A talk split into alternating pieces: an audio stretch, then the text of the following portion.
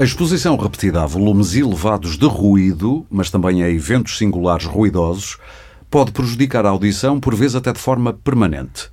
Os efeitos desta incapacidade são de grande impacto. É todo um mundo de sons e de experiências à volta de quem começa a perder a audição, que se vai apagando e que, pouco a pouco, leva ao isolamento sonoro o mal invisível que se vai instalando e, dizem os números, cresce a cada ano, especialmente nas grandes cidades. No final de abril assinalou-se o 28º Dia Internacional da Sensibilização para o Ruído andamos em busca do silêncio perdido. Neste episódio do Pode Pensar, vamos ouvir precisamente o som do silêncio que inundou Lisboa durante o confinamento decretado pelo governo na fase mais aguda da pandemia de Covid-19. E vamos perceber o que é que o silêncio nos ensina, não só a nível da nossa audição, mas da própria compreensão do mundo. Quais as fronteiras entre ruído e silêncio toleráveis no mundo atual e que efeitos esta guerra, ou está esta guerra entre aspas, a provocar, não só na nossa saúde, mas também na nossa vida coletiva. Sobre que ruídos não fazemos julgamentos morais e quais os que não toleramos e porquê qual o alcance e os limites das regras relativas ao ruído. E quando a coisa se complica, como resolver conflitos? Eu sou Aurélio Gomes e hoje no Pode Pensar, o podcast de Ideias para consumir da DEC Proteste, vou refletir sobre estas questões aqui com os meus convidados. Hoje tenho comigo, e já agora bem-vindos aos três, Sandra Duarte Costa, médica especialista em otorrinolaringologia e presidente da Associação Portuguesa de Otoneurologia. Também Manuel Faria, músico que dispensa apresentações e estudioso com particular curiosidade nas questões relacionadas com o ruído e o silêncio. E ainda Sofia Lima, jurista da DEC Proteste. Eu começava já por ti, Manel. Temos aqui muitas questões de saúde, de saúde pública, questões legais e também de resolução de conflitos. Eh, estas sempre muito sensíveis, obviamente, e já lá vamos a todas elas. Mas eu gostava de começar contigo para refletirmos nisto do teu ponto de vista, porque é que e quando é que nos tornamos uma sociedade tão ruidosa e o que é que perdemos quando não conseguimos encontrar o silêncio? Uh, o, o, mundo está cada vez mais ruidoso.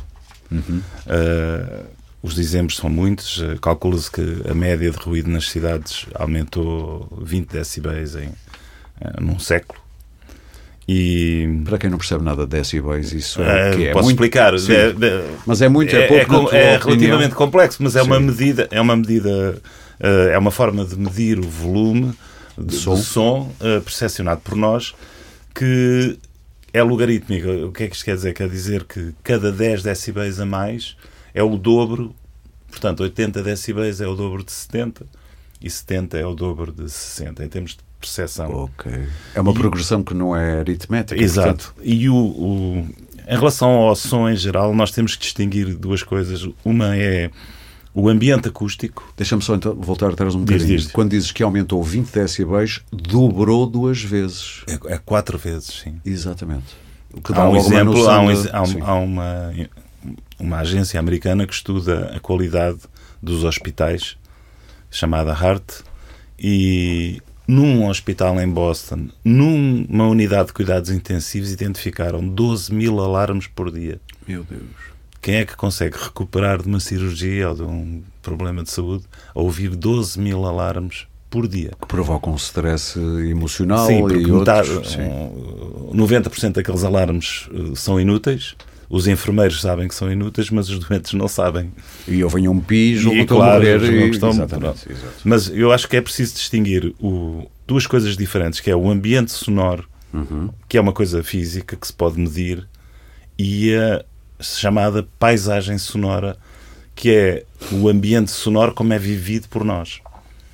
Ou seja, é um, é, é um fenómeno psico, psicoacústico, já não é um fenómeno que se possa medir só porque tem a ver com como sentimos como determinados é sentimos sons e os julgamos também. Como é? é? que sentimos o som? O e é, é os, os sons normalmente na natureza, o som mais forte que havia era a trovoada. Sabes que uma vez falei, diz, diz, falei com um homem que está muito ligado ao cinema, que é o Vasco Pimentel, e que esteve ligado que até. Sim, bem. imagino que sim, eh, esteve muito ligado até à melhoria do som nos filmes portugueses e por aí fora. E ele falava-me exatamente isso. Ele anda quase permanentemente com tampões nos ouvidos porque sente como muito agressivo o som das cidades. Sim. E ele faz, falava disso, do som da natureza e do som das cidades, como, como não só, mas como a grande diferença é que na natureza todos os sons nos dão informação, são-nos úteis. De repente a passarada toda a piar é porque pode haver por ali nas redondezas um predador. Portanto, está-me a informar. Quando eles param de piar é que pode Ou quando param de piar. Eu estou aqui a inventar eh, mas é ideias, verdade. mas sim. Ou um trovejar. Na volta vou ter que pensar em arranjar uma gruta para me... Seja lá o que for. São sons úteis. E ele diz que nós estamos nas cidades, especialmente, rodeados de sons inúteis que apenas nos dão-nos informação, mas que não é útil para a nossa vida, ou seja, um autocarro a passar ruidosamente é informação, mas é mais um, um estorvo pessoal e psicológico do que propriamente um som que nos vai levar a fazer alguma coisa. É verdade. E há, há um estudioso de som, que é o Murray Schaeffer, que dizia que de antes nós vivíamos num, num ambiente sonoro hi-fi. Ou seja, os sons da natureza, do mar, do, do vento. E agora vivemos num ambiente low-fi, ou seja, nós provocamos ruídos e depois compramos janelas com vidros duplos para nos isolarmos do exterior. Sim, e nós, sim, ao sim. matarmos esse ruído exterior, também estamos a matar o, os sons que são úteis para nós, uhum. que são os sons dos pássaros, do, do mar. Limpamos tudo, no fundo. Limpamos tudo e Como ficamos é que se sem nada. Deita-se a água do banho juntamente com o bebê. Exatamente. Uh, água fora. Ficamos sem nada. É verdade. Uh, dirias que é uma tarefa impossível tentar encontrar espaços de silêncio, por exemplo, nas cidades? Não. Uh, em Nova York, por exemplo, há uns parques, chama-se Pocket Parks, uhum. em várias áreas, com uns bancos e umas árvores, exatamente para criar momentos de silêncio. Uhum. Em hospi alguns hospitais já há silent rooms, ou seja, é um sítio onde eu me posso refugiar se precisar de o, não é silêncio absoluto, sim, sim. o silêncio absoluto é uma coisa extremamente desagradável. E eu também queria falar disso. Pronto, a gente o silêncio também é Mas há, o refúgio sim. do silêncio, por exemplo, em espaços, em open spaces, por exemplo, está muita gente a trabalhar. Era, era fácil criar uma pequena cabine onde quem precisar de, de ler um artigo ou de escrever qualquer coisa possa refugiar. Porque o, nós, o que estamos a perder também é o nosso próprio silêncio. Nós precisamos de silêncio. É por isso que a meditação está na moda. Sim, e, é, e não sei se, um acontece contigo, mas eu farto de ir à casa de amigos meus que eu entro em casa deles, eles têm a televisão na sala com, com, com o som ligado e ninguém está a ver. Aquilo é um. É um e altíssimo, faz parte. Vezes, sim é, eu acho inacreditável. Deve ser uma péssima visita. eu também seria, eu também seria com Eu embirro com coisas. isso. Mas as pessoas também têm medo Sim. do seu próprio silêncio. E têm medo porquê? Porque eu acho que todos nós também, muitas vezes, não queremos estar a sós com nós próprios e precisamos. Claro deste barulho. A nossa vida é um, um, barulho constante. Eu sou um. Eu ia dizer ateu, mas no fundo sou mais agnóstico, na verdade. Mas frequento muito igrejas sempre que posso, porque há momentos do dia, então se estiver na baixa ou por aí, entra-se e parece que há ali uma coisa mágica naquela porta e realmente há muito mais silêncio e é fresco também. E aquilo é ótimo de estar, porque é exatamente uma pausa do ruído, na verdade. Bom, eu agora avançava para a senhora doutora. a Sandra Duarte Costa, e lembrando aqui coisas da Organização Mundial de Saúde, que descreve a poluição sonora como o transtorno ambiental principal dos países industrializados, a par com a poluição, a poluição atmosférica. Por exemplo, em Lisboa, mais de 40% da população está exposta a níveis de ruído rodoviário superiores aos recomendados precisamente pela mesma Organização Mundial de Saúde. Quer fazer-nos um retrato breve dos efeitos do ruído a nível não só da audição, mas se sentir à vontade num sentido mais vasto sobre a nossa saúde, porque eu acho que estas coisas andam um pouco ligadas. Às vezes a hipertensão está ligada a dormir-se mal, não quer dizer que seja a única causa, não é? Mas isto tudo se liga, como dizia o Sérgio Godinho, anda tudo ligado. Sim. Uh, sem dúvida nenhuma. Para já, uh, eu acho que temos que só tentar organizar um bocadinho as ideias, se calhar. Uh, o que é que é o som, o que é que é o ruído, o que é que pode causar dano, não é?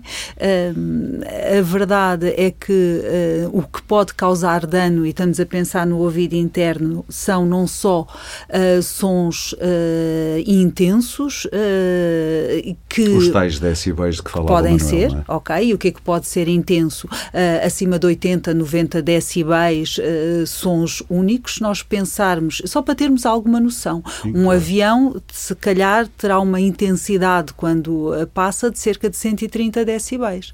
E nós Ali sabemos... no Campo Grande? Por exemplo, em Lisboa. Aí o pior, muitas vezes, se calhar não é o avião que passa, é o ruído rodoviário, que pode uhum. atingir níveis de intensidade e está aqui, estão aqui uh, pessoas que sabem melhor disso do que eu, porque dominam melhor a questão do som, mas pode atingir valores de 80, 90 ou mais decibéis o ruído rodoviário. E isso causa dano, porque não é só um ruído intenso e esporádico, mas é um ruído contínuo. Uhum. E depois, quais as consequências? Claro que pode lesar as células do ouvido interno e uh, o dano. São danos irreparáveis. Não é? São danos irreparáveis. Não há volta a dar a isso. Não há volta a dar a isso. Uh, causa dano nas células uh, ciliadas da cóclea e com duas grandes questões. A perda da audição é uma delas, o zumbido é outra. O é? zumbido, ou como também é conhecido, tinitos. É? Tinitos, é? acofenos, como nós acofenos, na área médica palavra, falamos, não é? Que são aqueles uh, ou agudos ou graves, mas aqueles ruídos contínuos dentro do hum, ouvido? Significa o zumbido, na expressão eh, uhum. comumente utilizada, é, todo, é a percepção de um som e o som pode ser variado. Não é sempre ser, aquele agudo. Não significa que seja agudo, essa okay. é uma grande questão, sim, ok? Sim. Pode ser um som grave, pode ser eh, um, uma, um bater do coração, uh, pode ser, uh, são várias, uh, podem ser um enxame de abelhas, como dizem os doentes, ou dizem que pode ser a televisão desintonizada de antigamente, ou a panela de água a ferver, uh, todo e qualquer é toda uma ruído uma que zoologia é, quase exatamente isso isso todo o ruído que é percepcionado pelo próprio e que não existe no exterior ou seja okay? não há uma fonte exterior não há uma fonte exterior ruído. é o nosso zumbido tinitos okay. e por isso tudo isto quer a surdez, quer o zumbido, podem ser causadas pelo som. Se nós juntarmos a isto uma genética favorável, ou seja, uma história familiar uh, de surdez, se juntarmos algumas outras questões que nós sabemos que estão associadas a maior risco de perda auditiva, uh, os fatores de risco cardiovascular, não é? Uh, a diabetes também aumenta tudo isto o risco de maior perda da audição. Um, e por isso isso. Uh, e depois temos que pensar uh, nas consequências, uh, então, do ruído, de, de, nomeadamente, por exemplo, do zumbido. A falta de sono, a falta de descanso, Há isso tem implicações. Que ou não conseguem adormecer dificuldade em conciliar o sono, ou acordar a meio da noite e dificuldade em conciliar o sono, e depois com as implicações disto, nos níveis de ansiedade, porque a este facto geram-se muitas vezes pensamentos, no dia seguinte eu não vou conseguir adormecer, não vou conseguir trabalhar trabalhar, não vou conseguir concentrar-me, não é? aumenta os níveis de ansiedade. Isto aumenta os níveis de ansiedade, uhum. de depressão uh, e depois há todo um conjunto, um ciclo que é difícil de quebrar. E vou-lhe é? pedir para dar um salto que na volta esteja à vontade para não dar, mas ainda hoje falava isso com a Maria João, que faz este programa comigo, este podcast, uh, a Maria João Mourinho já agora. Vivemos uma época em que se fala muito de saúde mental, especialmente de distúrbios da ansiedade e depois ligados muitas vezes à depressão e por aí fora. E em, em idades muito jovens. E eu pergunto-me se, não estou a dizer que é a única causa, porque estas coisas normalmente são multifatoriais muitas vezes, mas diria se este ambiente que nos rodeia, muito ruidoso, nós temos, vamos a um bar, há sempre um DJ, vamos a um, um há sempre música gravada ou uma playlist a tocar numa esplanada. Nós nunca, raramente estamos em sítios em que, não digo em silêncio absoluto, nem, nem é desejável, mas com pouca intensidade sonora. Se isto não estará aqui um caldo também a ajudar a que as ansiedades Uh, prosperem, digamos assim. Sim, sem dúvida nenhuma. E temos que pensar que não é só sobrecarga auditiva, é sobrecarga visual tudo isto, que neste momento quase que nos afoga, é o ruído, é uh, as imagens, é a luz, são os computadores, tudo isto está a ter consequências muito nefastas na saúde. A luz azul dos ecrãs, não é? Que excita muito o cérebro, dizem. Eh, sim, e que com consequências depois, essa é uma outra área que, claro. que, que eu me é apaixona especialmente. E esse salto por se exemplo, quiser estiver à vontade. Sim, claro, claro a sobrecarga visual tem, está a trazer-nos cada vez mais doentes, por exemplo, uh, com quem queixas, porque depois há uma alteração do equilíbrio dos fatores uh, que são uh, fundamentais para o nosso equilíbrio uh, mesmo, não é?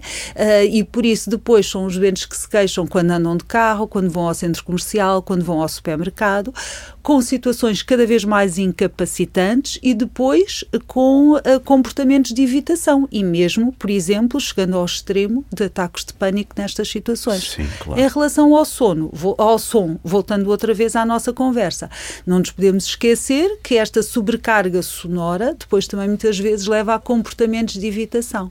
E há pouco falou de uma coisa que eu achei interessante e que tem sentido e não tem, uh, que é o uso de muito, do claro de protetores uh, sonoros. Claro Chamados que temos que tampões, os tampões de vários tipos, sim. de vários tipos.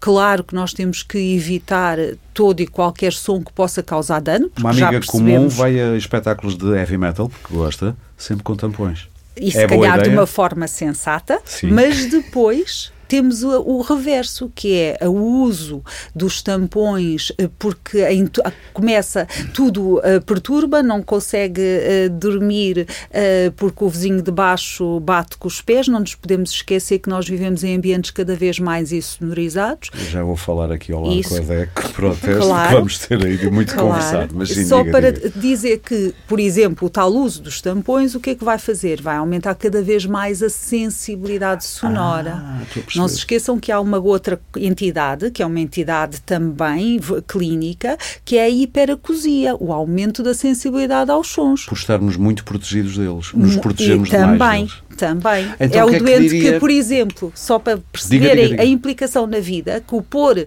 os pratos uh, na máquina, Sim. o bater dos pratos ou bater do talher no prato, geram com um ciclo de, uh, de pensamentos e emoções negativas que torna incapacitante, que são incapacitantes. Para quem sofre disso, de ter, ter-se protegido tanto disso, dos sons que um simples okay. bater de talher. Que, que até ok? Por isso, uh, temos que navegar no meio uh, disto, então, da proteção sonora. Vou já pedir-lhe um mas... conselho para quem nos esteja a ouvir e, por exemplo, tenha um, dificuldade ou acorde muitas vezes. Não digo incapacidade absoluta de dormir, mas vai dormindo, acorda com os passos em cima, depois volta a adormecer. É boa ideia usar uns tampões para dormir ou uh, aconselha a que a pessoa vá tentando habituar-se até um ponto em que fique desensibilizado? A resposta vale muito dinheiro, porque esta é que é a verdade, que é difícil. É, é, é a é pergunta é difícil, do milhão de dólares. É, é a pergunta, claro, porque se nós, quanto mais nos tornar, insonorizarmos o ambiente, maior sensibilidade vamos ter, mas depois a verdade é que as pessoas precisam de dormir e descansar, porque no dia seguinte vão trabalhar, uh, e isto tudo uh, é muito quando complicado. lhe perguntam diretamente no consultório, o que é que impera a sua uh, resposta? Impera haver ou não outras questões associadas. Por exemplo, se existir zumbidos, Uh, o usarem os tampões vai aumentar cada vez mais a sensibilidade ao som, okay. porque depois, por exemplo, uma das nossas formas de tratamento é enriquecer sonoramente o ambiente. Que é aquilo que eu com, faço. Por exemplo, com sons da natureza. E eu faço com sons que não são nada natureza. Eu ligo o ar-condicionado porque criam um zumbidozinho eu de fundo mas que abafa não é boa ideia. Pois não é, não. Porque nós precisamos de associar ao som algo de positivo então, e bom, aquelas e que novas, seja calmante e relaxante. Aquelas apps, que, é, aplicações para telemóvel com sons de cataratas, da, ou da natureza, ou de baleias, são seja lá o que for. Agora, temos que pensar e depois, isso é a questão técnica de como é que são uh, aplicados. Ok. Mas já ficamos com uma mas ideia. É uma ideia. Não é o objetivo deste programa, mas já claro percebi que, que, isso é giro. É e giro, é giro. temos aqui uma ideia para um outro podcast. Adiante. Bom, vamos virar-nos para a Sofia Lima, jurista da DEC Proteste. E eu pedi-lhe já isto, genericamente, quais são as maiores queixas nesta área do ruído urbano, entre vizinhos, entre vizinhos e não só, às vezes com a rua, com a cidade, quais são, genericamente, genericamente as grandes queixas? Eu diria que são todas, todas as queixas podem ser abrangidas nessa, nessa área, porque vão, por norma, aplica sempre aquela regra do barulho da vizinhança. É, esse, esse é um clássico, mas já... Estamos a falar de todo o tipo de ruído da vizinhança, tipo de, de música. Associado ao, ao, neste caso, à convivência de vários seres humanos no mesmo, no mesmo prédio, por exemplo, uhum. imaginemos. E não só, não só a nível de prédios, também uh, habitações contíguas também existem sim, o, sim, ruído de vizinhança, portanto está, abrange todas, essa, de, todas essas áreas. Portanto, estamos a falar de ruído provocado na, na nossa convivência Uh, do, no nosso dia a dia, desde a máquina de lavar roupa, desde os espaços, uh, desde as crianças a brincar, mas também existe outro tipo de ruído que também já tem sido aqui abrangido uhum. e, referido, que refere-se, neste caso, por exemplo, se recebemos às vezes reclamações do ruído provocado pelos aviões, ao, por exemplo, ao nível do, do aeroporto. E, e, é e há cada vez mais cada voos vez noturnos. noturnos exatamente. E acho que com a pressão do turismo isso vai aumentar. Diria que a tendência será essa. Pela lei, portanto, existe um regime de exceção e pela lei, portanto, há um número, um limite uh, de voos uh, noturnos. Uh, mas, mas, para uma pessoa que queira dormir uma boa noite de sono, pois, acordar, um uma única vez é basta, basta fazer a passagem de basta um, um avião não, exatamente. e nós 91 kg para ver por semana dos voos, dos voos por semana. Portanto, isso é, acaba sempre por ser Sim. tudo muito, muito relativo. Podemos também receber, às vezes, e já temos recebido queixas, por exemplo, a mais inusitada, por exemplo, refere-se ao toque dos, sin dos sinos de, de, capelas, já recebemos ah, sim. Sim, das igrejas. Do som. É, sim, sim. É, é, capaz, porque depois existe alguma subjetividade relativamente a estes, a estes sons, porque aquilo que poderá ser incomodativo para uma pessoa, se calhar não é para outra. Por exemplo, ao nível da e nós se calhar é natural, é, portanto, se calhar vamos abordar esta questão do, Sim, do, som, da, do som da música, porque às vezes existem, existem pessoas que trocam, tocam instrumentos musicais nas suas casas. E, por exemplo, já me foi reportado isto uma pessoa, uma, uma pessoa amiga que tinha uma vizinha que era pianista. E eu perguntei, bom, Uh, com certeza que a tua vida é um inferno. Não, pelo contrário, dizia que era um só agradável, melodioso gostava. e gostava. Mas há, há, um caso clássico do, da, daquele da, da célebre estudante de piano, de piano, que tinha uma mãe, Exato. não é? Estava em casa e houve uma vizinha que foi para o tribunal e o tribunal acabou por dar eh, acabou por dar assim, razão. A razão a... é certa, pelo menos em certa, em certa parte acabou assim porque. No fundo, o tribunal que disse é tem duas horas neste espaço no de tempo. De semana só durante duas horas, durante, durante a semana eh, só podia uh, praticar aulas de, das 10 às 6 da tarde. Mas só duas horas seguidas. Acho Isso era eu. fim de semana. Era, era só fim de semana? Fim de semana. Ah, okay, Depois okay. tinha uma, houve ali uma limitação de horário, portanto, eles não proibiram. Portanto, houve uma limitação do horário. Portanto, uma, de, uma das situações também reportaram era porque para além de, de, tocar o piano, também era acompanhado por um bater, por um sapateado, uma espécie de um sapateado. O metrónomo do pé, trás, trás, para manter o ritmo, provavelmente. Exatamente. Imaginemos, Sim. por exemplo, uma, uma, uma casa construída que não tenha placa. Sim. É o suficiente mesmo para... com placa. Isso, mesmo com placa faz. Com um parquê, desde que os parquês de madeira, ou as parquês, não o, sei se é... Chão, o chão flutuante, sim, tem mudado muito, muito a vida. Ouça, eu tenho umas saudades do tempo em que havia carpetes. Das alcatifas, as das alcatifas, exatamente. exatamente. Uh, o que é que lhe parece em relação àquilo que se poderia chamar bom senso? Eu vou-lhe dar um exemplo. Eu chego muitas vezes tarde da casa, meto a chave, fecho a porta com o trinco puxado para trás para ela não fazer tlanque, tento tirar logo os sapatos se eles são de sola duro, dura e mudar, porque penso nos meus. A sério, estou mesmo a falar a sério, eu faço mesmo isto. E eu também. Mas, é, Mas eu tenho é vizinhos, tal... eu tenho vizinhos, chegam às 5 da manhã e eu, eu, dou um salto na cama porque eles bateram com a porta ah. se não houvesse amanhã. E acontece, ok, um dia podia ser o vento, uma janela aberta, mas é sempre. E depois é tac, tac, tac, tac, tac, tac, tac, ou seja, ou sapatos de sola dura, ou saltos altos, às 5 da manhã, como é que isto não. Ou seja, a nossa educação para o outro, a empatia também é isto. Eu acho que as pessoas não se percebem que o som é uma maneira de invadir o espaço do outro. Quando as, e depois, quando vamos falar com as pessoas, elas ficam muito chateadas. Ah, estou em minha casa, faço o que quero. Sim, a senhora está num condomínio. Faz o que quer, mas depois incomoda também todos os outros. Eh, como é que diria que o bom senso dos portugueses eh, perante o que lhes chega à DEC Proteste é? É é fácil dirimir estes conflitos falando apenas ou tem que necessariamente ir para o tribunal ou chamar a polícia ou ir para juízes de paz, ou seja lá o que for, arbitrais ou quê? A resposta a essa questão é, é simples, é depende. E depende porquê. Porque normalmente, numa primeira abordagem, uh, norm, as pessoas até às, às, vezes chegam, chegam a um bom porto né, nas, nas suas decisões. Isto porquê? Porque às vezes quem está a produzir aquele som, e às vezes até acontece com, se calhar dentro das nossas casas não temos noção que, por exemplo, o som da nossa, da nossa televisão está a incomodar os vizinhos. Às vezes não uhum. temos noção disso. E às vezes basta uma, uma pequena conversa e as pessoas acabam por. Mas as pessoas, entender. eu já percebi que as pequenas conversas muito rapidamente escalam para grandes conflitos. Ah, pois podem escalar. É, porque dá-me a ideia que as pessoas ficam muito. Há muita gente que fica à defesa imediatamente quando lhe é apontada: olha, podia fazer isto. Imagino que pensem que estamos a acusá-las de qualquer coisa, ficam muito à defesa e depois é aquilo escala, escala, escala, escala e às vezes há, até há mas, violência. Mas às vezes, subjacente a essa situação, já existem outros casos ah, anteriores à convivência. E às vezes há um existem, caldo ali. Exatamente, já existem às vezes outros, outro tipo de conflitos, outro tipo de conflitos que vão desencadear, portanto, vão agudizando, uhum. agudizando, agudizando, e às vezes às vezes pequenos sons e por exemplo às vezes já temos tido reclamações de, de pessoas que uma vizinha neste caso recordo uma situação concreta e uma vizinha que reclamava do, do som do, do vizinho do piso superior e às tantas o vizinho dizia bom mas tudo bem eu, eu realmente produzia esse, esse barulho mas a verdade é que eu só tropecei no, no brinquedo do meu filho e caí no chão e provoquei barulho. Mas só essa situação foi uma vez. foi uma vez exatamente. Sim. mas só essa situação já era o suficiente para disputar a ira da, da vizinha. Ou seja quando, quando, quando as, as pessoas se encontram numa situação em que não suportam o, o, o, barulho do vizinho, às vezes não, não é o barulho, às vezes é o próprio, o próprio vizinho, ou seja, tudo bem, é, é, essa situação já é suficiente para depois disputar um outro tipo de conflito. Sim. E são normalmente esses, esses, essas situações que chegam a tribunal. Porque por norma, basta às vezes falar. Também se pode falar com a administração do, do condomínio, sendo certo que este, este, é um assunto de vizinhança e não é um assunto que diga diretamente respeito. Porque depois há pessoas que levam a mal que se fale diretamente. Outras é. levam a mal que. Então, mas porquê é que não veio não falar, falar, comigo? Foi falar com o condomínio. Exatamente. E uma pessoa anda sempre aqui. E depois é uma daquelas conversas que ninguém gosta, na verdade, de ter. Primeiro porque vamos na incerteza de saber qual vai ser a o reação, resultado disto. Exato. Eu já tive más experiências também. Só porque estava a queixar-me, sabe, era bom que os seus cães não ladrassem toda a noite na varanda.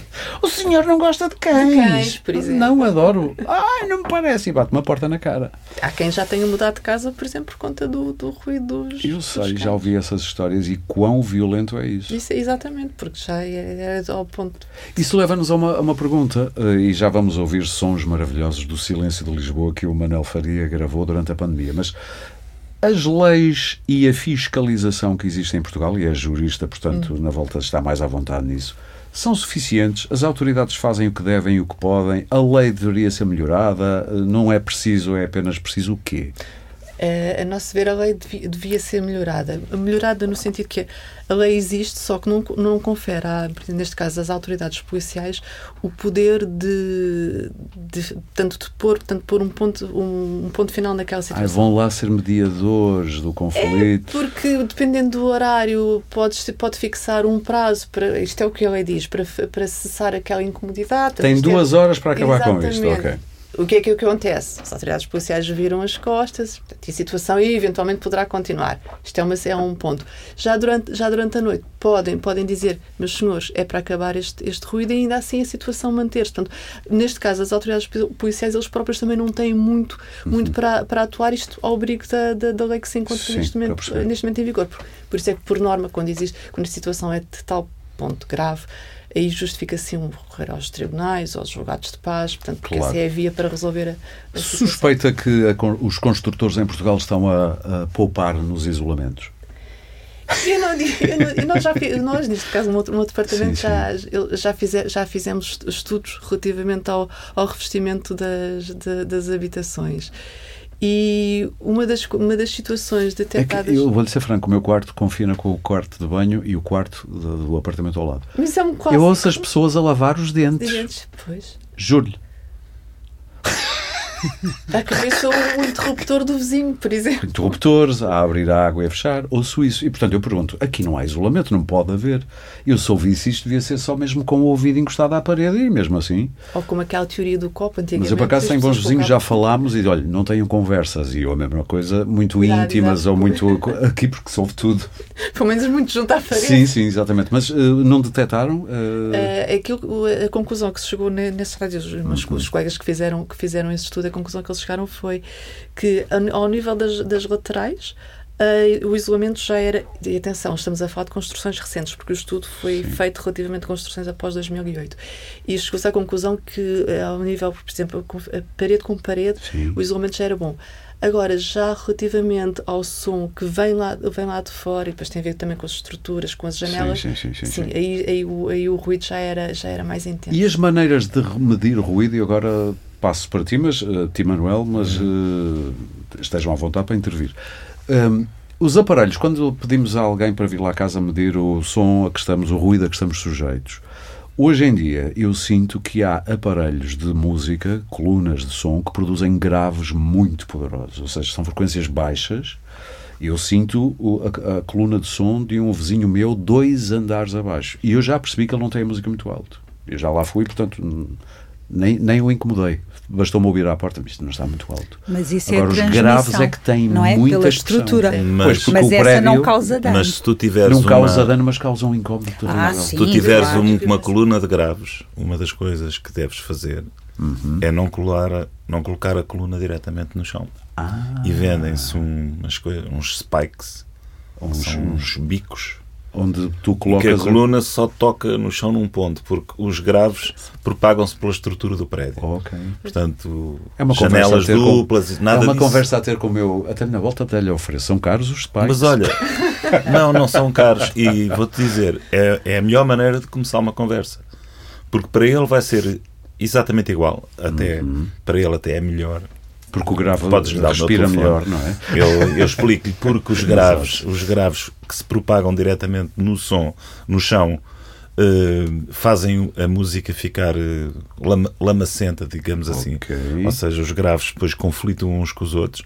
E, portanto, as colunas de graves devem ser postas em cima de. Aliás, quase todas as colunas de som devem ser postas em cima de. Não devem estar. Não devem estar assentes. no chão. Sim, sim, sim. Ele ia melhorar muito o som dele e, hum. e a tua vida também. Sim, eu acordo todos os dias entre as 8 e as 9, que é quando eu louvo a rádio oxigênio. Já percebi que é rádio oxigênio, para perceber. Mas, mas Como o, eu ouço, são dois andares a abaixo. questão que estavas a pôr. E aquilo nem sequer está muito alto, é mesmo estranho. E o, som que tu ouves, e o som que tu ouves em tua casa, é o bum, bum, em termos de decibéis, é ridículo. Portanto, aquilo não, não é há medido. nenhuma lei que se possa aplicar. Só que para além de Como é ser... que eu comunicou então às autoridades o meu incómodo, hum, percebes? Espera, é que o, tem outro problema, é que é um som repetitivo. Claro. Portanto, o som, por exemplo, da música de discoteca, eu ouço aquele som do bombo e sei que vou ouvir um segundo depois e sei que vou. é como uma torneira variada na casa de banho. Ou seja, o nosso cérebro foca-se naquilo sim, sim, de uma, sim, de uma maneira porque o, o, silêncio entre os sons eh, coloca o cérebro em alerta. É a mesma coisa. Nós adoramos dormir quando chove lá fora. Uhum aqueles milhões de gotas de chuva. Não há espacinhos entre isso. Não há espacinhos entre isso, mas se tivermos uma torneira avariada não conseguimos dormir, porque o cérebro está constantemente a entrar em, em alerta. Está sempre a ser Portanto, esses sons sendo repetitivos Sim. incomodam muito mais. Vou dar um exemplo que toda a gente conhece: o som dentro de um avião em velocidade de cruzeiro, o som provocado pela deslocação do ar e pelo motor do avião anda à volta dos 75 decibéis. Dentro da cabine? Do avião, dentro da cabine. Sim. E nós dormimos. E bem. E dormimos, muito bem. Só não dormimos, fomos a económica todos Pois, exatamente. Mas normalmente é mais um incómodo físico. O que é que acontece? É vão 200 e tal pessoas naquele avião e muitas delas vão acordadas. E, a fazer e vão barulho. a conversar. Sim. A gente não ouve porque não. o som do avião mascara a maioria sim, daqueles sim, sons. Isto vem de, uh, ao encontro do que disse não, não, mas há pouco. Isto, sound masking é, é, um, é uma das coisas mais importantes de trazer para, para o mundo moderno. Uhum. De antes os americanos tinham uma caixinha. Vamos traduzir uma... só é mascarar o som, o ruído, no fundo. Exato. É um Eles tinham uma, uma, uma caixinha com uma ventoinha uhum. que não fazia nada. É uma caixa com uma ventoinha lá dentro que se punha nos quartos para quando os maridos ressonavam as senhoras poderem dormir melhor. E aquilo só Porque aquilo faz o som do teu ar-condicionado, faz aquele som do. Sim, sim, sim. Tudo o que seja contínuo ajuda-nos. Depois eu já percebi isso. Ajuda-nos. E, portanto, por exemplo, um som desses, de, de, de, um bombo, eu, se não conseguisse oferecer aquilo ao meu vizinho, eu mascarava esse som. Sim. Criava um som por cima desse. O que, é que, o que é que propões? Porque o problema que eu tenho, muita gente tem. Eu tenho um amigo ah, que é DJ e publica vídeos no Instagram a bombar a música no apartamento dele. Eu disse-lhe assim no outro dia. eu não sabia que ele fazia isso. Olá, se eu fosse teu vizinho, tu tinhas tantos problemas comigo. Estou em minha casa. Lá vens tu com a clássico. Tu é, estás em tua casa, mas o teu som está a invadir a casa dos outros. Não, especialmente nas zonas, de, na, nas alturas de maior silêncio.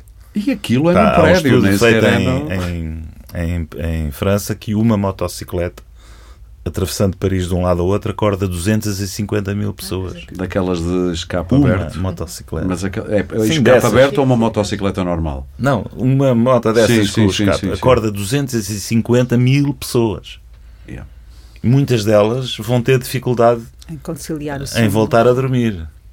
Portanto, isto, isto, é um problema muito sério e, e tem, tem problema... que ser abordado com seriedade. Tem tido queixas dessas na, na sua consulta, doutora?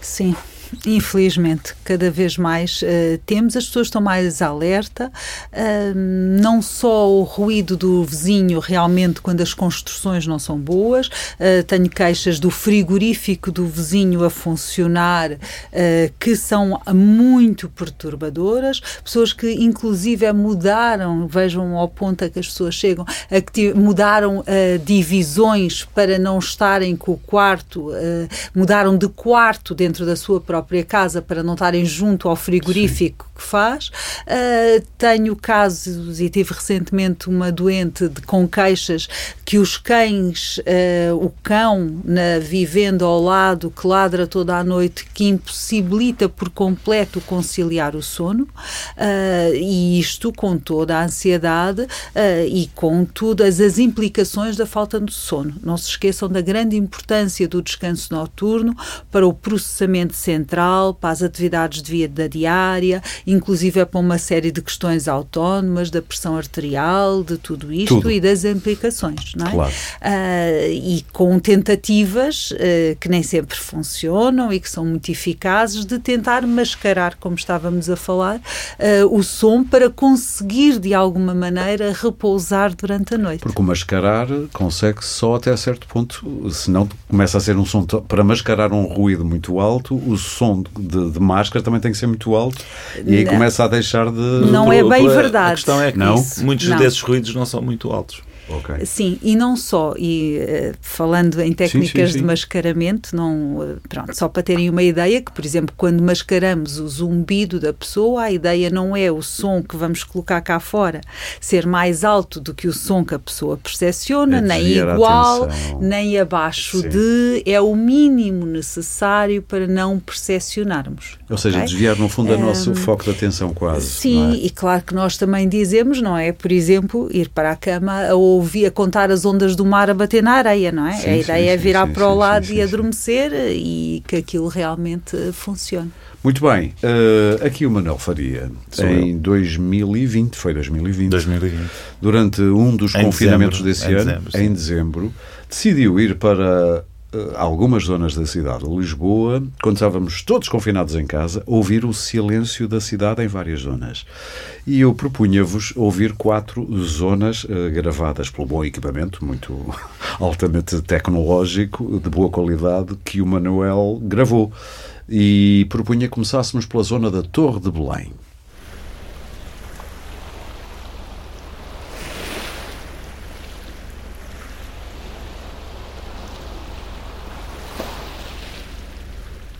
Era assim o som na zona da Torre de Belém. Vamos agora até Monsanto.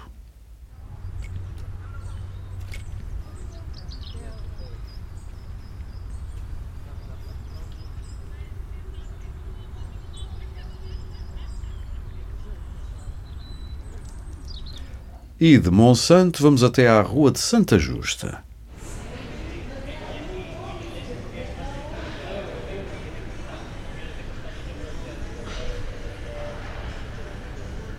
Bom, e vamos terminar no Parque Eduardo VII.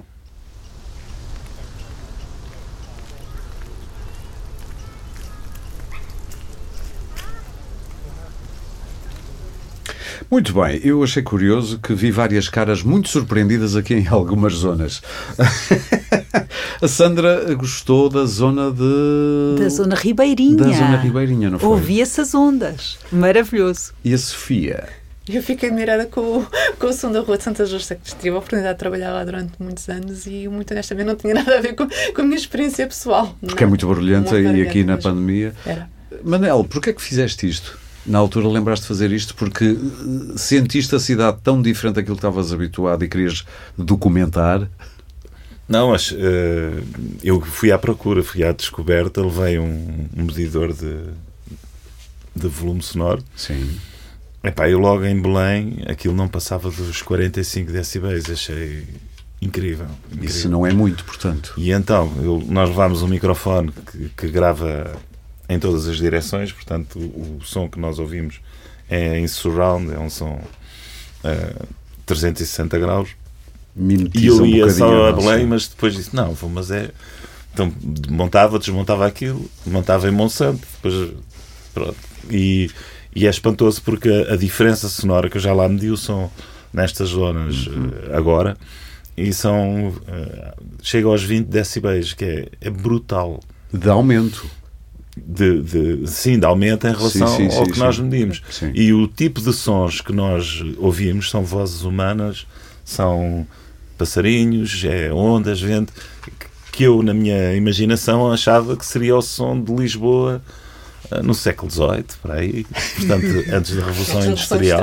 Quase sem carros. A gente aqui, eu ouvi um autocarro talvez ao longe quando foi na rua de Santa sim, Justa, sim, porque mas de resto ouves a, a água, passarinhos, sim, sim, pessoas a conversar. E, assim. e, e, a Revolução Industrial é o princípio a sério da poluição, da poluição sonora uhum. como nós temos hoje.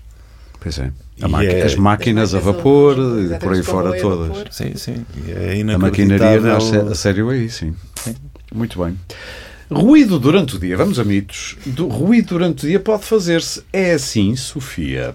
Não, não é. Não é quer dizer, é e não é. Existe uma certa tolerância relativa. É, Sim. é óbvio que todos nós, nas, nas nossas tarefas do dia a dia, temos que produzir ruídos.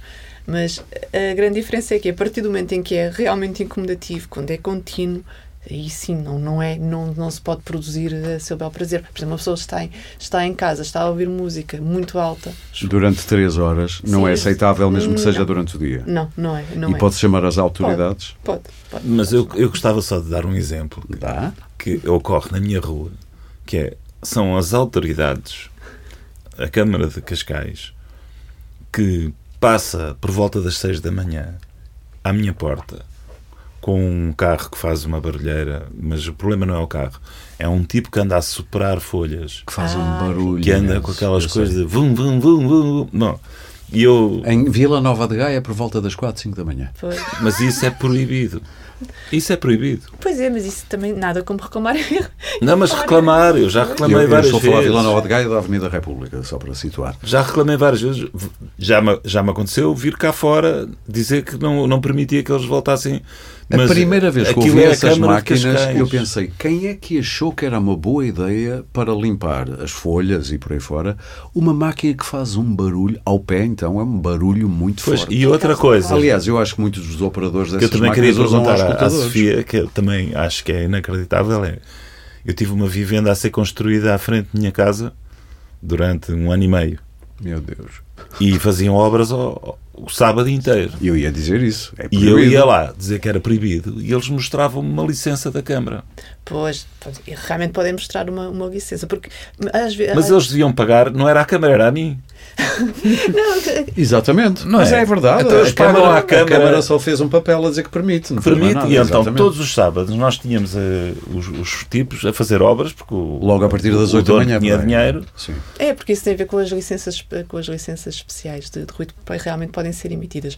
Mas a questão é que às vezes, e não é só a nível das obras, há, há determinados tipos de, determinado tipo de atividades de comércio uhum. que portanto, estão licenciadas e às vezes as pessoas quando reclamam e quando se, se aproximam e dizem, olha, isto está a incomodar, a primeira salvaguarda, uh, neste caso do proprietário, é logo, ai não, isto, a minha atividade está licenciada, portanto não há nada a fazer. Ah, a fazer, porque no, no limite, eu lá está, apelar um bocadinho novamente aos tribunais, advogados, por aí, por aí adiante no limite, quando se prova que é demasiado incomodativo, que, que está a provocar, está a prejudicar a nossa, a nossa saúde, aí sim é possível recorrer aos tribunais. Claro que, é, que provar. Portanto, é um processo longo, mas que vale, mas é, que longo, vale, é longo e moroso. E, e devido à falta de bom senso, daquilo que eu diria que é bom senso das pessoas, ou, ou pelo menos uh, termos na nossa cultura uma noção do que é o espaço comum que eu acho que às vezes nos falta essa cultura de nos relacionarmos num espaço Também que é comum. Passa um bocadinho pela, pela, pela cultura. E agora é o que eu estou a dizer, mas eu acho que estamos de acordo. Nós, é, nós, nós, nós, os eu vou falar. Eu ia falar das pantufas. É porque ir para o é. tribunal e ver um juiz a dizer a senhora tem que calçar pantufas, como já ah, aconteceu. Ninguém, assim, em princípio, ninguém vai para um tribunal só a propósito das pantufas. Isso é apenas já um. Não. Já Mas é, normalmente, sim. se calhar, a par das pantufas é as pantufas, é os saltos altos, é o cão, sim. é o ligar o aspirador. Mas eu consigo perceber que alguém diga, mas porquê é que alguém anda de saltos altos a ouvir barulho e a fazer barulho para os outros? Porque é que isso não é óbvio para quem o faz? Não é estranho? Isso, isso tem a ver com, com, o sentido que cada um tem relativamente àquilo, àquilo que poderá provocar. Ou seja, o que é, o que, é que isto implica? Acha mesmo que as pessoas não sentem que estão a fazer barulho para outros? Provavelmente sentem, mas provavelmente não estão muito preocupados com o próximo. Porque quem, quem tem a mesmo... É o que eu estou a dizer. Temos um problema com o espaço comum. temos, temos, porque a maior parte das pessoas, se calhar, eu diria que boa parte das pessoas tem noção do, do que é que incomoda e o que é que não incomoda. E ao saber que está a incomodar, vão, vão, cessar, vão cessar qualquer tipo de incómodo. O argumento eu estou em minha casa, faço o que quero, hum, merece que resposta? Mere, uh, merece a resposta que não a resposta politicamente correta não é bem assim. Claro que não é. Não é por estar em sua casa que pode assassinar uma pessoa. É e não é estar em sua casa, não pode fazer o que lhe apetece. As pessoas têm que ter noção sim, sim. Que, ao, que ao provocar ruído estão a incomodar, estão a incomodar, estão a incomodar o próximo. Ou seja, nós temos que ter noção que dentro da nossa casa e da nossa vivência acabamos por invadir também o espaço das outras pessoas. Aliás, até já foi, dito, já foi referido aqui bem. Portanto, e há que, há que ter sempre o cuidado de, de não incomodar, não, de, não, de não, eh, não praticar aquelas tarefas contínuas que acabam por incomodar, desde, que, mais que não seja a televisão ligada, uhum. rádio ligada, a música constantemente ligada. Portanto, todas, todas, aquel, todos aqueles uh, ruídos que provocam incómodo e às vezes nem precisam de ser muito, muito elevados. Basta ver a questão dos saltos altos. Se calhar andar de salto, salto, chega-se a casa, vai-se até ao quarto, muda, muda, os, muda os sapatos, não incomoda. Mas se calhar andar de saltos altos durante duas meia hora, incomoda. Claro, é exatamente isso que estamos a falar. E depende da hora, não é? Não é só incomodar, é, um é privar. Durante o dia poderá incomodar. É um pouco como nós ouvimos um bebê chorar, um bebê de um, dois anos, ninguém, chorar, ninguém paciência, claro, paciência, obviamente, não há nada a fazer. Exato. Mas se ouvirmos uma criança de 5, 6 anos a correr à meia-noite, a fechar portas à meia-noite, e, acontece, aí já se pode fazer porque tem a ver com a educação da criança. Exatamente. Agora, às vezes também há pais que têm aquela aquela postura de o meu filho, meu encanto, não, não, não lhe vou tocar, o meu filho é um, é um imperadorzinho em casa, não, não, lhe vamos, não lhe vamos fazer nada. Eu gostava tanto de ter tido uma mãe assim. A minha mãe disse: se te bateram é porque tu mereceste. Pronto. estou a brincar, também não acho que devamos voltar a sempre, não é isso que eu estou a dizer. Estamos, uh, e agora para, para, eu quero dizer, eu sou doutora para quem nos está a ouvir em casa a perceber que há aqui um lado científico da coisa. O, apesar dos muitos pacientes, acha que estamos conformados, não sinto, apesar de tudo, um movimento social. Eu digo na brincadeira, se houver um candidato à Câmara de Lisboa que me prometa silêncio, eu não sei se não votarei nele. Mas isso sou eu. Não sinto um movimento social contra o ruído. Uh, diria que estamos conformados com isso? Com a existência desse ruído, olha, é um mal com o qual temos que viver e a conviver. O problema é que não é só o ruído exterior a nós, é o próprio ruído que nós fazemos. Uh, e há bocado julgo que já se falou sobre isto. Parece que nós temos que preencher todos os segundos, os tempos e os buracos da nossa existência uh, com uh, atividade, atividade física, atividade mental, com ruído, som e imagem. Por isso, o tempo de, um, de pausa ah, mas depois, depois também se vendem os retiros. Porque é que acha que os retiros agora estão tão na moda? A gente polui-se de tudo. Imagem, som, e depois Sim. temos que ir ali para o topo da montanha ouvir Sim. falar em Zen. Eh, sim, eh, é verdade, porque se vende uh, tudo aquilo que deveria fazer parte também da nossa vida, mas que deveria uh, ser algo pelo qual nós próprios uh, temos essa consciência. e de facto, depois é toda esta consciência, a consciência pessoal pessoal, a consciência social, a consciência do outro, da nossa relação connosco próprios e com os outros, eh, e tudo isso é transversal a tudo aquilo que vemos na vida hoje em dia, não é? A falta de respeito, a falta de civismo, os atropelos, uh, e tudo isso é esta vida. E eu acho que as Leis pessoas. Mais rígidas.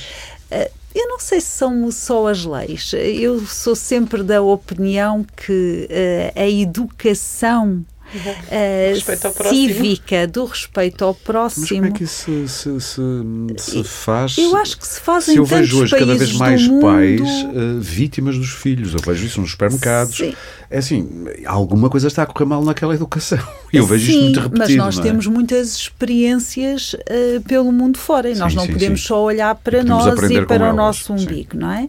eu vim recentemente do Japão e nós temos todo o outro extremo. Uh, temos os países do norte da Europa que também têm posturas muito diferentes uh, em relação a tudo, coisas tão simples quanto atravessar uma estrada que nós atravessamos em qualquer sítio, com passadeira, sem passadeira, pelo meio dos carros. Uh, e nós chegamos à Noruega e está toda a gente perfilada num semáforo. Mesmo que não passe carro nenhum. Mesmo que não passe sim, sim, carro sim, nenhum. nós vemos no Japão em que nós andamos quilómetros com um copo de café na mão para o pôr em qualquer sítio, em ruas que brilham de limpeza, mas que não têm um caixote do lixo por porque de um ponto de vista cívico ninguém come enquanto caminha, eh, ninguém e se compra alguma uhum. coisa come à frente de e deixa lá a embalagem eh, e por isso eh, é outra outro mundo. Diria para não falar de um metro de não é? De imagine um metro com um, um comboio lubala com milhões de gente e que não se ouve um sussurro uh, Portanto, com tudo o que tem de bom leis. e de mau. Portanto, eu acho não defende que leis mais restritivas, vai mais pela educação, talvez eu a escola acho, meter aqui. Uh, claro, desde a base, eu, para mim é Até porque base. é difícil de medir. Exatamente. O problema é a lei tem que ter uma bitola. E qual é a bitola? Claro. Não é? É muito difícil de medir. É uma... Em termos meramente técnicos. Estás a falar de decibéis quase, não é? Mas não, mas mesmo, não são os decibéis. Exatamente, não, não são os decibéis que estão. Que Aliás, eh, há, há, aqui uma questão relacionada com o incómodo que uhum. o som nos provoca. Exato. É nós fazemos um julgamento moral, claro. porque o som tem uma semântica, não é? É a associação sim, sim. que eu ia falar disso e há, outra, e há uma coisa importante. É, tu não podes fazer nada em relação ao avião, mas sabemos que o vizinho o, podia pôr a música avião, mais baixa. Eu sei que o avião dura 15 segundos. Claro. E eu sei que vai acabar, mas o som que me está a incomodar, eu fico prisioneiro daquele som porque eu não sei quando é que ele vai acabar. Não sabes quando é que o teu vizinho se cansa daquela música e a desliga. Exatamente. E não sei quando é que quando é que o cão vai parar de ladrar. Claro. e portanto eu fico refém. E isso eh, causa Ansiedade, um stress, um stress adicional, especialmente se as pessoas estiverem na, na hora de ir para a cama.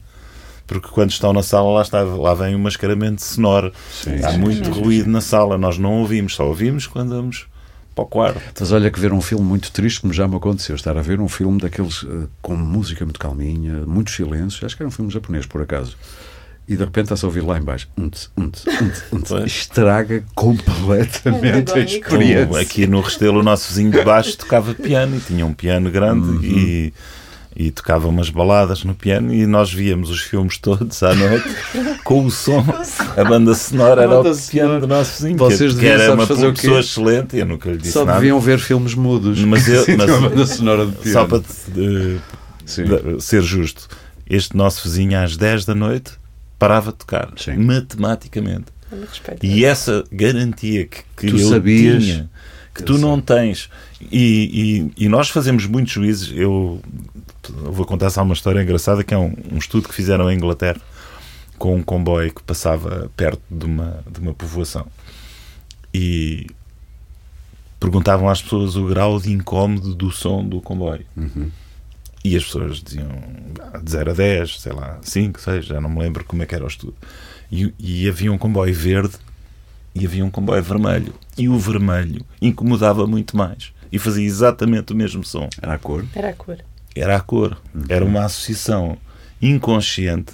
Entre o calor do vermelho. Não, que, que as pessoas aceitavam melhor Porque isto há uma relação sim, sim. Uh, semântica. São de... as tais associações, não é? O facto associa-se uma emoção, associa-se um pensamento sim. e tudo isto interligado é que leva a maior ou menor percepção, a maior claro. ou menor incómodo e depois com as suas consequências. O, o, que o Manuel estava a dizer tem todo o sentido. Eh, eu nunca faria queixa de uma pessoa que eu sei que às 10 acaba com o seu piano ou a sua música, porque isso já me deixa em paz. Ok, é uma chatice estar a ouvir piano, mas eu sei que daqui a bocadinho é que ele para. Tem educação cívica. Ele, exatamente. Agora, eu sei que aquela pessoa de vez em quando dispara a música, seja às 3 da tarde ou às 3 da manhã, e faz festas, deixa, e faz, faz festas, festas, começa a, chegar gente à casa dele e tu ficas desesperado. E ao sábado, quando vem, é e ao sábado, quando vem às 5 da manhã do Lux para fazer afters no apartamento ao teu lado.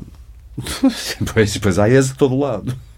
E Enfim. também há as pessoas que vivem na zona de Santos que nunca têm descanso.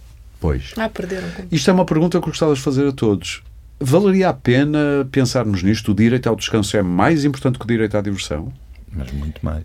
Isso eu sei, eu não tenho dúvida nenhuma, mas parece ser muito pouco óbvio para muita gente.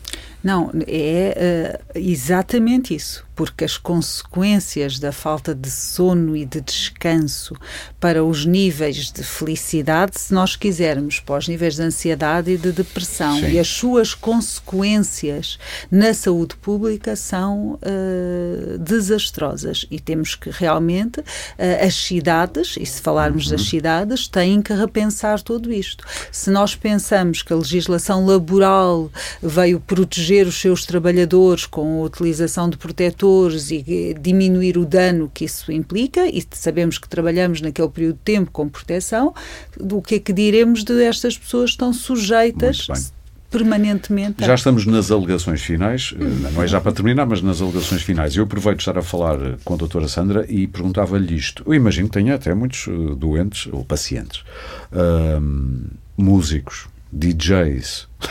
Os DJs, então, estão sempre com auscultadores, normalmente altos, e à volta deles, no ambiente em que trabalham, estão ali os decibéis a bombar, enfim, passam muitas horas da sua vida naquele ambiente. Imagino que seja gente que vai ficar, não digo surda, talvez, ou pelo menos com graves problemas de audição a breve prazo. Músicos também, não só, há outras profissões. O que é que diria, eh, como médica, que se pode fazer para evitar. Eh, porque, pronto, quem é DJ não vai deixar de ser DJ, porque, eh, enfim, faz sentido na vida dessa pessoa.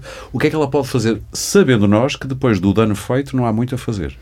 Muitas dessas das pessoas que estão ligadas a atividades uh, musicais, uh, de um ponto de vista profissional e mesmo lúdico, usam protetores uh, e têm essa consciência plena. E devem fazê-lo. e devem fazê-lo uhum. e sabem que o devem fazer, porque o dano causado numa das frequências em especial, e que nós sabemos sempre que houve a exposição a ruído, é algo de científico, sem dúvida nenhuma, e por isso usam protetores. Muitas vezes depois existe existem é contingências, como já uh, tive alguns músicos que por algum motivo disparou, e eu não percebo nada destas coisas, ou disparou a coluna ou o som, ou houve ali algum barulho de repente e não estavam protegidos, e, por exemplo, causou dano e causou zumbido.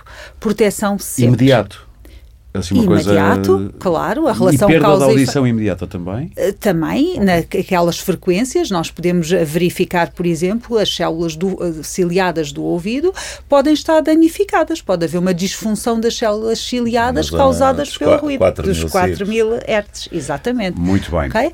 Se são as minhas alegações finais, deixem-me dizer um minuto, uma Força. frase que eu acho que é importantíssima.